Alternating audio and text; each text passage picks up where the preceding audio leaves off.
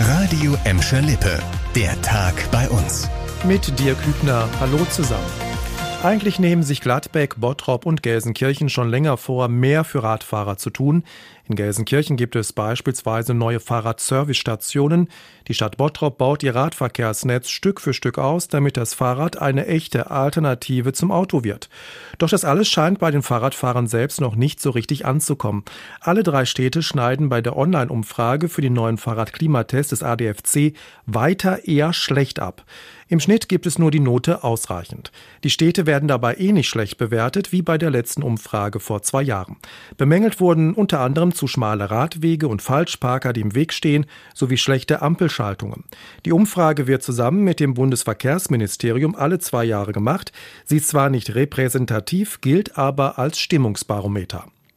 Die Stimmung in der Wirtschaft könnte auch besser sein, denn die Corona-Krise ist für viele Unternehmen bei uns eine schwere Belastung.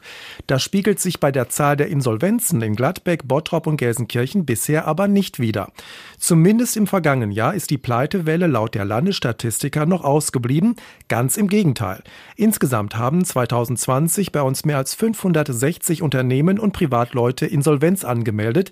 Im Jahr davor waren es noch rund 300 mehr.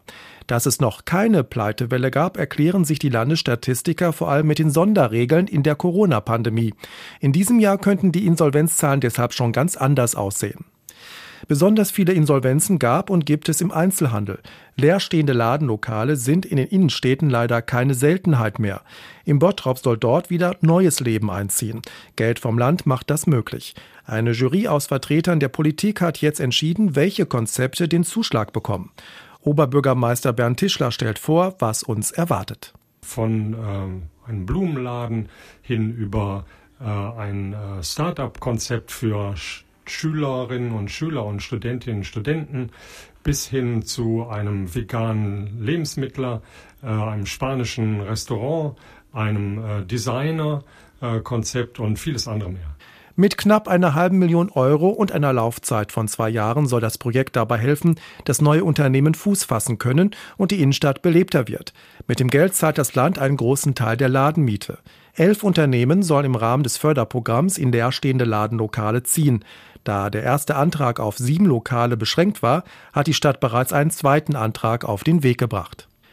Nach der Abholzung von Bäumen für die Erweiterung soll es rund um die Zentraldeponie Emscherbruch in Gelsenkirchen wieder grüner werden.